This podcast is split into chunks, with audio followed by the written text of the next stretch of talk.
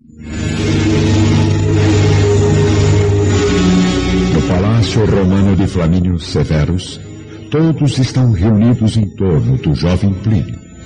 Saúl aguarda ansiosamente a resposta do aventureiro ferido.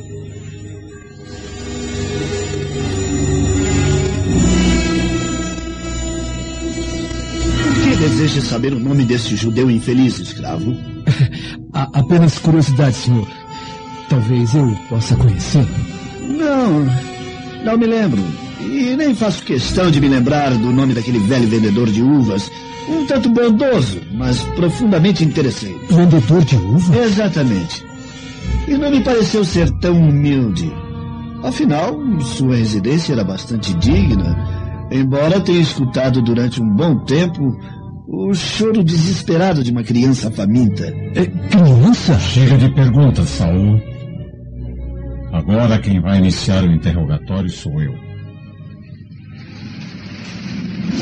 Em Jerusalém, mesmo com a atitude de extrema humildade da esposa, o senador continua no auge da sua angústia moral.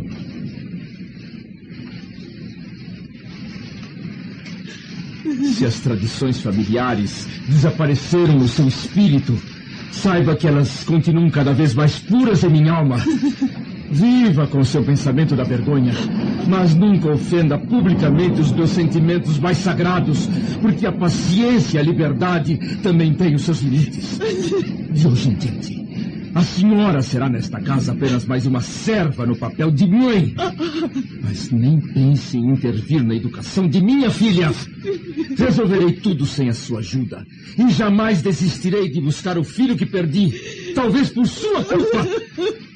Portanto, não deve me procurar mais com a intimidade da esposa que não soube ser, mas com o respeito que uma escrava deve aos senhores.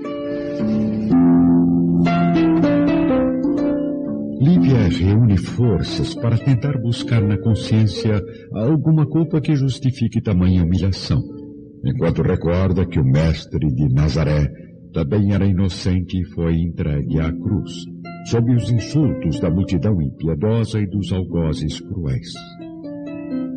Jesus também era justo, bom e compreensivo. E daqueles a quem mais havia amado, recebeu apenas a traição e o abandono na hora extrema do julgamento. Prevendo os sacrifícios que o destino lhe prepara, Lívia fortalece ainda mais a sua fé e implora ao Pai Celestial que lhe conceda coragem o bastante para vencer as provações amargas da vida. Na noite tranquila e estrelada da sede imperial, o jovem Plínio repousa sentindo a brisa noturna na paz do seu aposento. Ele já foi medicado e respondeu sinceramente ao pai todos os motivos da sua louca viagem a Jerusalém. Flamínio, mais uma vez, faz questão de demonstrar o orgulho que sente pelo filho caçula. Muito bem, meu filho. Se tudo o que fez ou tentou fazer foi mesmo para provar sua coragem e determinação ao senador Lentulus, eu não guardo nenhuma mágoa por você ter vendido três das nossas melhores bigas para financiar a jornada até Jerusalém. Mas, meu pai, foi um ato extremamente irresponsável. Plínio poderia ter morrido no ataque dos ladrões. O que seria uma grande tragédia, Agripa. Pois tenho apenas um filho corajoso. E se ele morresse, quem mais poderia levar adiante a honra do meu nome? No clima pesado e sinistro de Jerusalém, o senador interrompe a meditação silenciosa da esposa com sua voz autoritária e desesperada. Por fim, esclareço apenas uma coisa. Jamais deverá esquecer enquanto viver. Recolha-se em sua própria indignidade, porque o resto da minha compaixão, que lhe poupa a vida neste momento, poderá se transformar em puro ódio. E não hesitarei em puni-la no momento certo. Lívia, este momento doloroso marca a separação eterna dos nossos destinos. Jamais ouse romper a fronteira que nos isola um do outro para sempre. no mesmo lar e dentro da mesma vida. Porque um gesto desses poderá significar a sua sentença de morte. Dia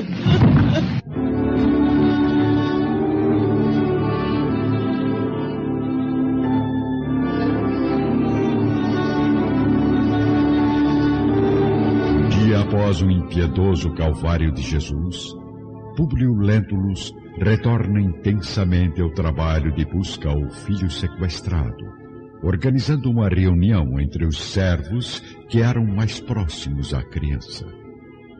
Submetidos ao mais rigoroso inquérito, nenhum dos humildes escravos demonstrou possuir qualquer tipo de cumplicidade no rapto, inclusive Semele, que está neste momento sendo interrogada pelo próprio senador.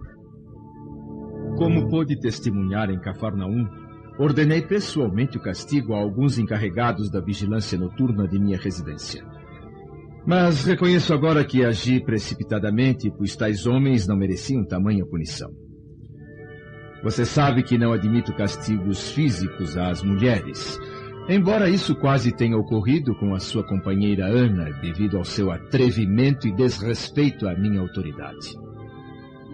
Sei que você era a principal ajudante nos cuidados do pequeno Marcos. Então me responda, serva. Você viu ou ouviu algo de anormal na noite do sequestro? Gostaria muito de poder ajudá-lo a resolver este problema angustiante, senador. Mas, infelizmente, nada de estranho passou aos meus olhos e ouvidos naquela trágica noite. E o que fazia no momento do sequestro? Estava em companhia da serva Ana, em seu aposento. Então, escrava, jura por todas as suas crenças que não carrega nenhuma culpa na consciência por esse crime imperdoável? Sim, senador.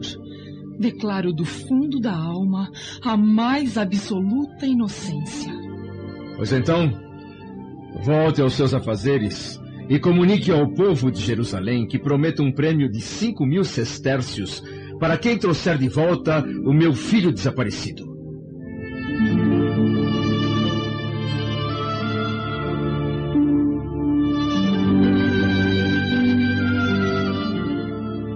Todas as servas que tratavam diretamente do pequeno Marcos são, então, obrigadas a colaborar com os escravos na procura da criança através das praças e ruas de Jerusalém.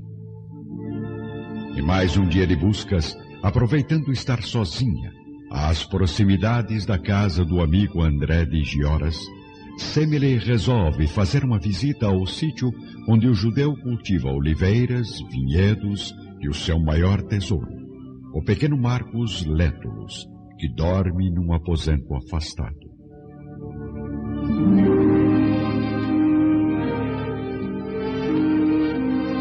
Fiquei sabendo que o romano desgraçado está oferecendo cinco mil sestércios a quem lhe apresentar a criança. Verdade! Trata-se de uma enorme soma em dinheiro romano que certamente ninguém ganhará fácil neste mundo. Não esteja tão certa disso, minha amiga. Ah, não entendo o que quer dizer, André. Bem, na verdade, como sabe, eu sou um pobre vendedor de uvas que jamais sonhou possuir tamanha fortuna. E se não fosse o meu justo e ardente desejo de vingança, seria o caso de irmos juntos abocanhar essa respeitável quantia? Sem dúvida. E no meu caso, que tenho ainda menos posses que o amigo, o dinheiro seria um presente do céu. Tem tido notícias de Benjamin? Ah, ora, como sabe, André, meu noivo viaja há mais de dois meses pela região da Galileia. Ainda não resolveu marcar o nosso casamento devido a inúmeras dificuldades para comprar aquela casinha próxima ao lago de Cafarnaum, onde desejamos constituir o nosso lar e criar os nossos filhos. Oh, Semele, de minha parte pode ficar descansada porque farei tudo para ajudá-la a realizar o sonho do matrimônio. Ah, muito grata, meu nobre amigo.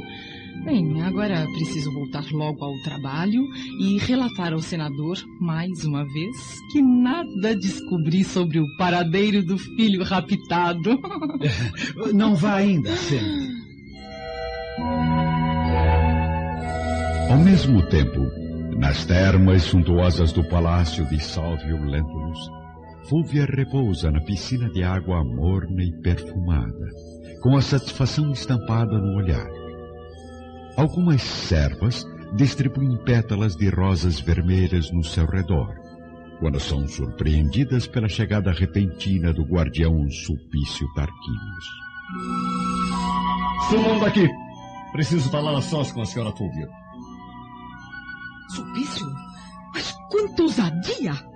Como tem a coragem de vir aqui a essas horas? Relaxe, minha amada, relaxe. Seu marido me ordenou que a vigiasse constantemente. Estou apenas cumprindo meu dever. Suma daqui! Salve pode chegar a qualquer momento. Sua beleza fica ainda mais profunda quando mergulhada no perfume das rosas. Não me venha com falsos galanteios, Sulpício. Você ainda não me explicou o que tem a ver com aquela serva de Lívia Lentulus. Não, é apenas uma moça desequilibrada, Fúvia. Mas muito atraente para uma escrava. Se descobrir que me trocou por aquela miserável, prometo lhe entregar ao meu marido.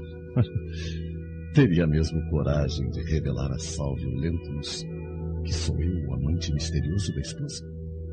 Jamais, Sulpício. Diria que você anda me assediando todos os dias e que merece ser punido com a morte. De volta à residência de André, vamos encontrar o judeu caminhando em direção à adega, enquanto Semele permanece na varanda do sítio.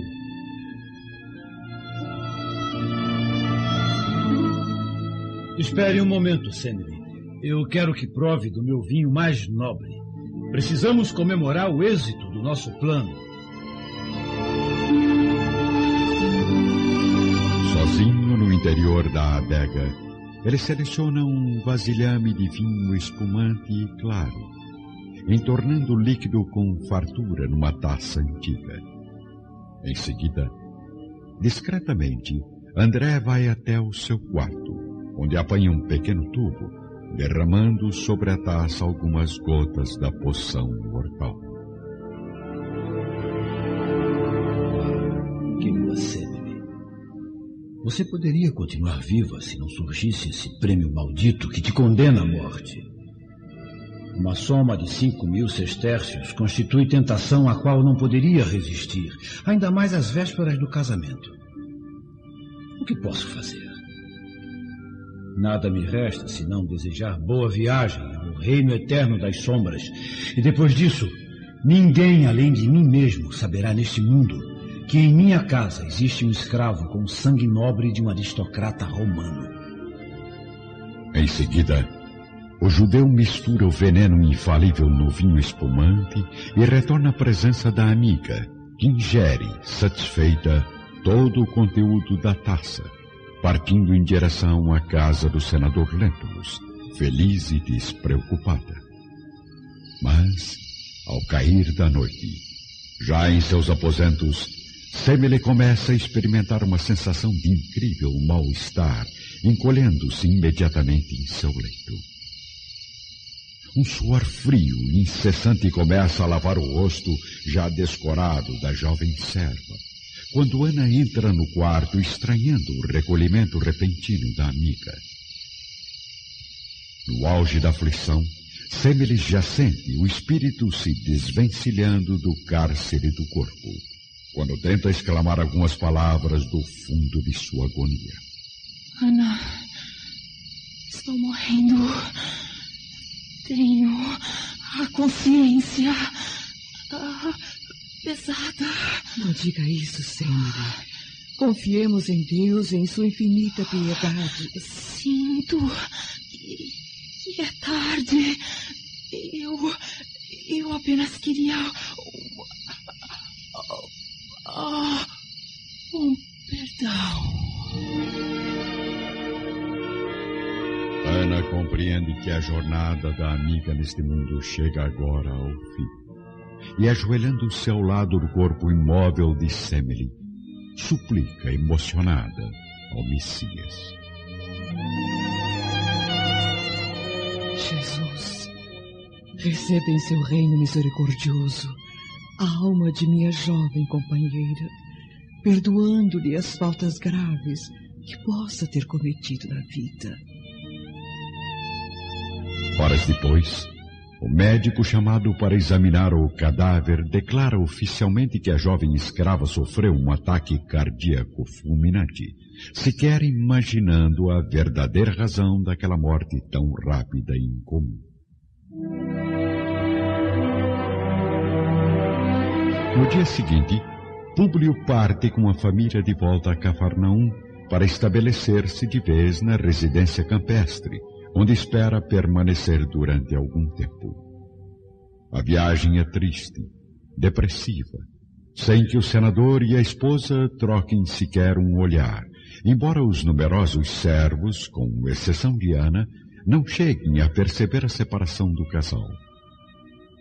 Ao cair da noite, já na residência, a pequena Flávia, ainda triste com a morte de Semele, está agora no seu quarto, em companhia da alma sensível e confortadora de Ana. Mamãe disse que Semele pediu perdão a Messias antes de morrer. Por que, Ana? Será que ela fez algo errado? Todos nós erramos às vezes, minha querida. Mas a misericórdia de Jesus e do Pai que está no céu é grandiosa o bastante para acolher a todos no reino da luz e da alegria. Mas o profeta de Nazaré podia ter perdoado Semele sem tirar-lhe a vida. Jesus não tirou a vida de nossa amiga. Apenas aliviou-lhe a dor e o sofrimento. Então, devemos rezar muito por ela, para que ela não fique sozinha no reino de Deus. Sim, Flávia.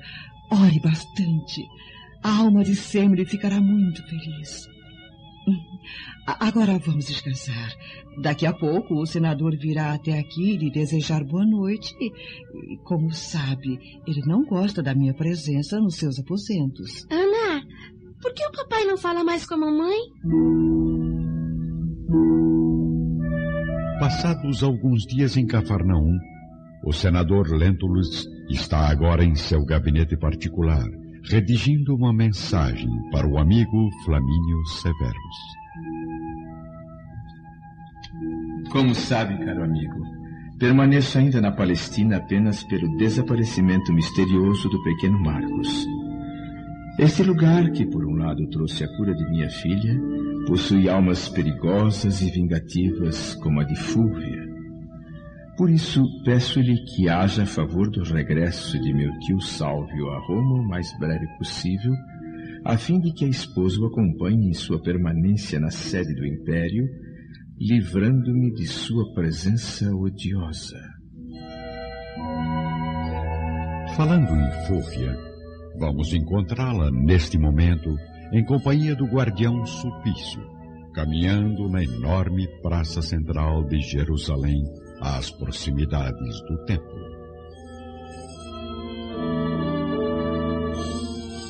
Por acaso está sabendo que a sua amiga morreu há alguns dias, guardião? A amiga? Que amiga, Fúvia? Aquela jovem escrava que você andou seduzindo em Cafarnaum. Ela faleceu repentinamente. Uma morte bastante suspeita. Semele. Não é possível. Sinceramente, Sulpício, eu não acredito que tenha se interessado por aquela serva inexperiente. Bem, mas agora é tarde. Tarde demais para refletirmos sobre este assunto morto e enterrado. Mas como? Fúvia. Não. Você não teria coragem de. De tirar a vida daquele ser desprezível? É claro que não. Afinal, os deuses já se encarregaram de realizar o meu desejo. Mais do que nunca, Fúvia acredita que os deuses realmente estão ao seu lado. Tudo parece dar certo nos seus planos de intriga e inveja. No entanto, cada vez mais longe de se descobrir a verdadeira causa da morte de Semele, o segredo de André de Gioras permanece oculto nas sombras do túmulo da jovem escrava.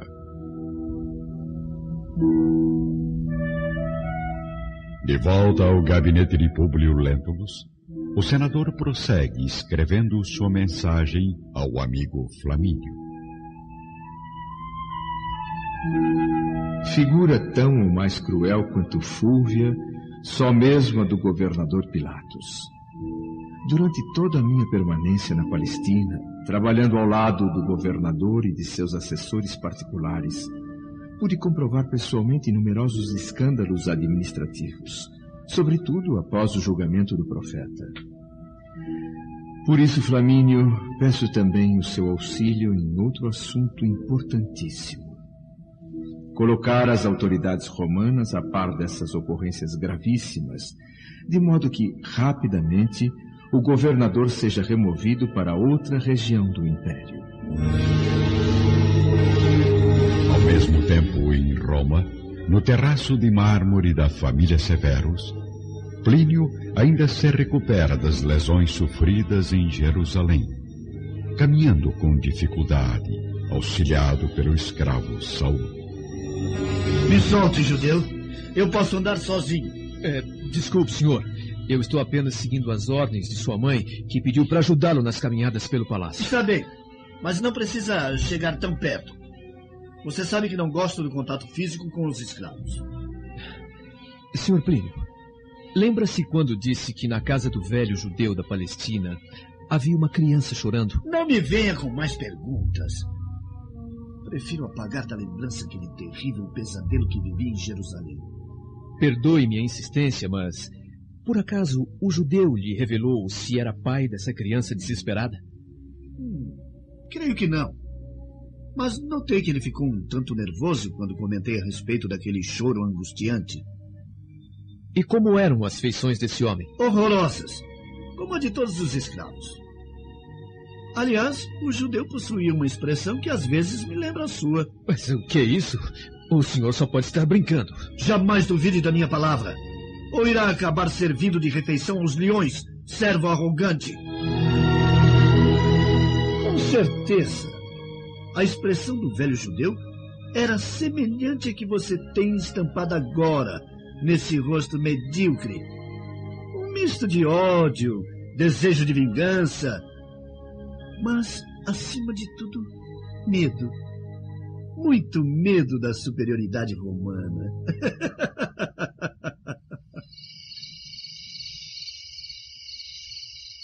em Cafarnaum, dias e noites correm tristes e silenciosos.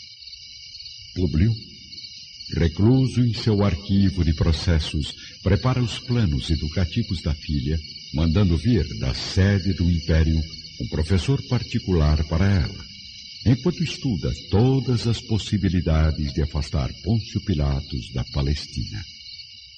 Lívia, abatida com a humilhação e o desprezo constantes do marido, busca na fé em Deus o conforto para os seus momentos mais dolorosos.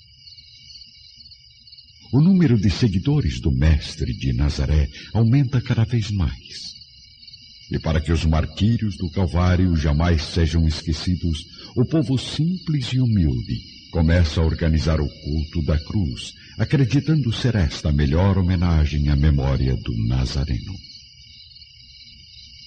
Mesmo a cruz representando um instrumento de punição para os criminosos, ela significa agora um objeto de profunda veneração, guardado por Lívia e pela serva Ana, com o máximo de carinho e respeito. Certa noite, porém, ao sair do quarto da pequena Flávia com um pequeno crucifixo na mão, Ana depara com o senador que surge da escuridão dos arbustos. O que faz com esse objeto amaldiçoado no aposento de minha filha? Fica completamente imóvel com o susto que levou. A serva não consegue responder à pergunta agressiva do senador que se aproxima, encarando a pobre mulher com os olhos inundados de raiva. Responda, escrava. O que anda ensinando a Flávia nessas visitas noturnas?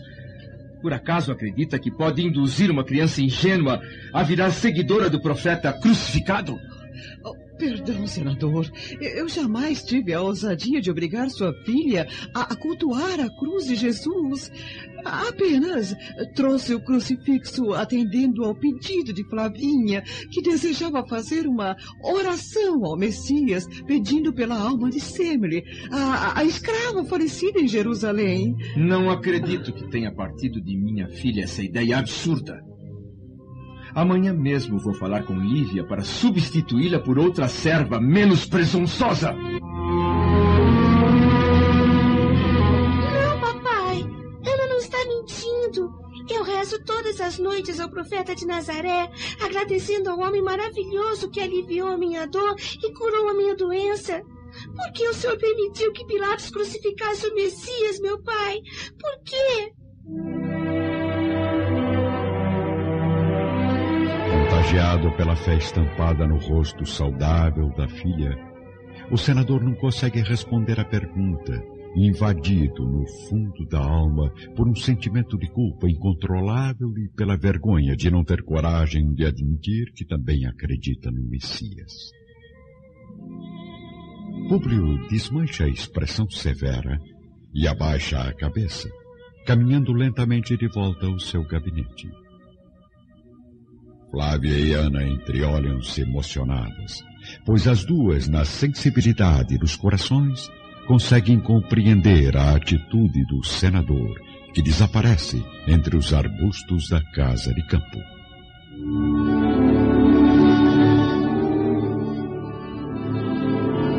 Um mês após o martírio de Jesus, numa tarde formosa e quente de Cafarnaum, o senador Lentulus se aproxima da esposa depois de muitos dias em que não trocaram uma só palavra. Lívia, quero comunicar-lhe que pretendo viajar durante algum tempo, afastando-me desta residência por dois meses, a fim de cumprir meus deveres de emissário imperial na província. Tenho a intenção de visitar dezenas de cidades daqui até Jerusalém e não será possível levá-la comigo. Mas. Portanto, vou deixá-la excepcionalmente como guardiã de minha filha. Mas, por... Como já disse antes, você vive nesta casa apenas pela tarefa maternal. E acredito que posso confiar nos seus cuidados enquanto não chega o velho professor romano que pedia Flamínio. Espero então que se previna contra qualquer atitude indigna que venha prejudicar ainda mais a educação da menina. Públio, escute-me, por favor. Lívia ainda tenta aproveitar o rápido minuto de tranquilidade do marido, a fim de se defender das acusações caluniosas, mas, afastando-se rapidamente com um olhar rude e orgulhoso, o senador não lhe dá tempo de prosseguir nas palavras suplicantes. Em Roma, reunidos no salão do palácio, a família Severus saboreia um delicioso novilho assado, recheado com um molho de vinho quente, preparado especialmente pelas servas de Calpurnia. Nada como uma mesa farta e variada para começar mais um dia de intensas negociações. Muitas reuniões hoje, Flamínio? Sim.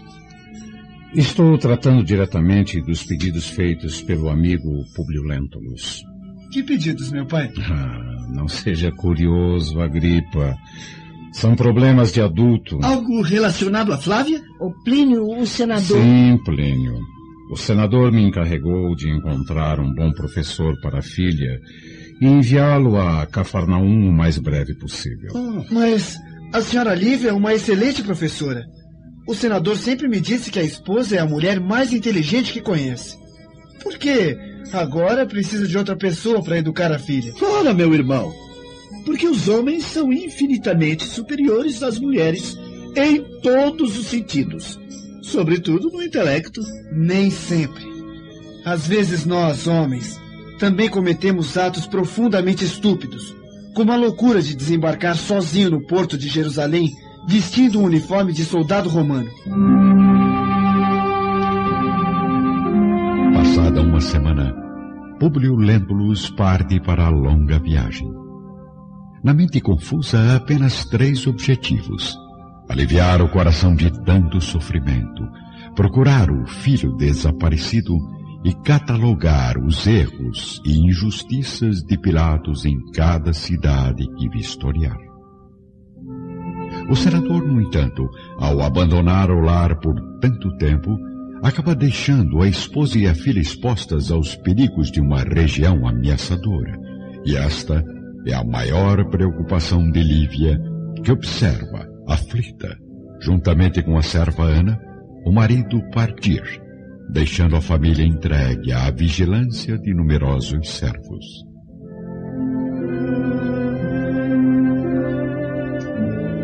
Que Deus ilumine o seu caminho, meu marido.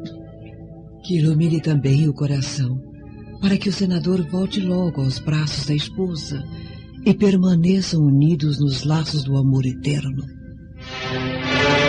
Logo na primeira etapa da excursão, o senador Lentulus é recebido por Herodes com festividades solenes e grandiosas, sendo a caravana de Públio especialmente escoltada por centuriões particulares e servida com exclusividade por inúmeros escravos que os acompanham durante toda a permanência em Tiberíades, a grande cidade da Galileia.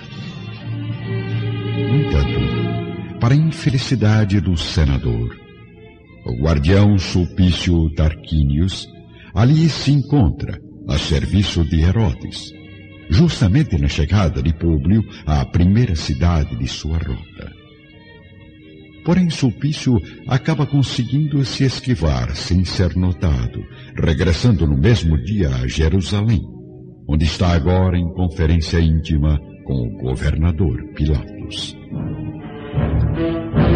Por acaso sabe, governador, que o senador Lentulus executa uma longa viagem por toda a província? O quê? Exatamente. Pude vê-lo com meus próprios olhos em Tiberíades, onde um amigo me informou que ele não voltará a Cafarnaum antes de 40 dias. Mas com que objetivo o senador faria uma viagem tão incômoda e sem atrativos? Será alguma missão secreta determinada pela sede do Império? Infelizmente não conheço o real motivo da excursão, governador. Hum. E a esposa não o acompanhou? Eu tinha certeza que o senhor iria me fazer esta pergunta. Por isso certifiquei-me com outro amigo de confiança, soldado da guarda pessoal do senador, e descobri que Lívia Lentulus permanece em Cafarnaum, na companhia da filha, aguardando em casa o regresso do esposo. Sulpício, você sabe que cultivo no coração uma imensa simpatia pela adorável criatura a que nos referimos. Claro, governador, claro. E aqui estou, como sempre, para ajudá-lo no que for necessário. Posso contar mesmo com seu sigilo, guardião? Claro que sim. E eu aconselho a não perder tempo, governador. Por que não aproveita logo esta rara oportunidade para fazer uma visita àquela pobre mulher carente e solitária.